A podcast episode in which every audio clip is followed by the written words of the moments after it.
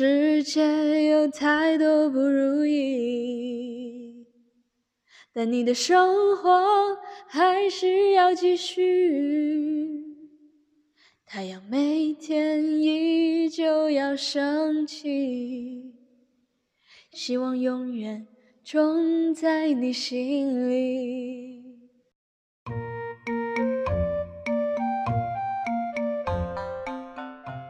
大家好，欢迎回到 Old Chinese，我是阿水。排山倒海，葵花点穴手，降龙十八掌，这些经典的招数，你们小时候是不是也会一边念着，一边做着奇怪的手势，觉得自己已经拥有了这些武功呢？小时候看过的武装剧里，总有打打杀杀的剧情和这些奇幻的人物故事经历。但是武侠剧看多了，其实也都是那一个样子。总是有一个流浪天下的主角打败所有的坏人，然后和最美的女主角幸福的在一起。但是《武林外传》这部古装剧它不一样，它虽然顶着武侠的虚名，但是讲的呢却是温馨爆笑的戏剧故事。《武林外传》里面所有的人物名字都来自于中国经典的武侠小说，《武林外传》里面的人物都有着独有的武功。和自己的招牌动作，虽然每次都大声的喊出来，感觉特别厉害，但其实真正发力的时候，完全是无用功，发现全都是些三脚猫功夫，根本没有办法保护自己和身边的人，更不用提攻击别人了。《武林外传》中总是会提到武林里，也就是社会上那些很有名的大侠和名人，出场前呢，都会被他们说的有多么多么的厉害。比如说，有一次来了一名。传说中的办案专家，专门解决各种绑架案，据说黑白两道通吃。结果发现就是个菜鸟，什么也不会。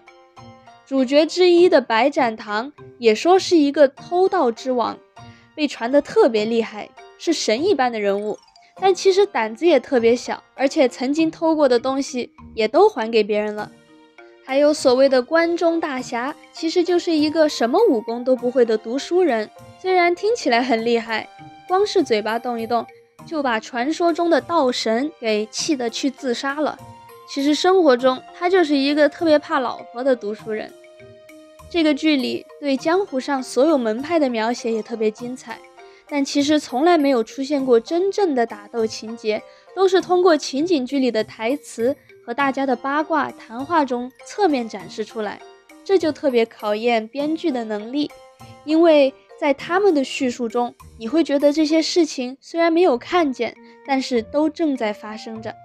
除了这些，《武林外传》还讽刺了社会上这种总是用暴力来作为解决办法的一种思路，同时他还讽刺了古装武侠剧中那些庸俗和重复的情节。《武林外传》这个情景喜剧特别的幽默，我特别推荐大家去看。它告诉我们，生活虽然很平常琐碎。也没有那么多武侠剧和小说里写的惊天动地的情节，但是就是这样的生活也来之不易，需要大家珍惜。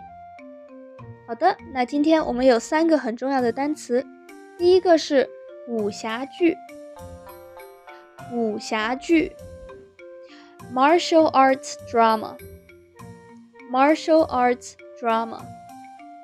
武侠剧一般就是以武功为题材的电视剧，大都是以著名武侠的小说为背景，描写他们身怀绝技、行侠仗义和锄强扶弱等行为。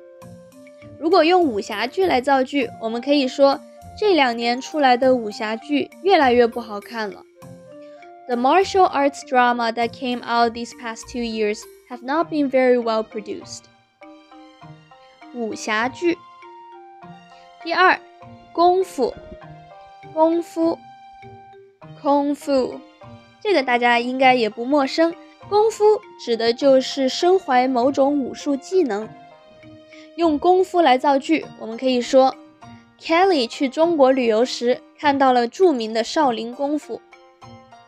Kelly saw the famous Shaolin Kung Fu when she traveled to China。第三，武功。武功，martial arts。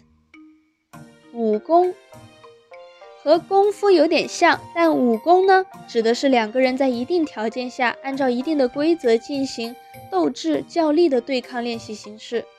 用武功来造句，我们可以说，如果一个武功大师没有文化，那他也就是一个野蛮人。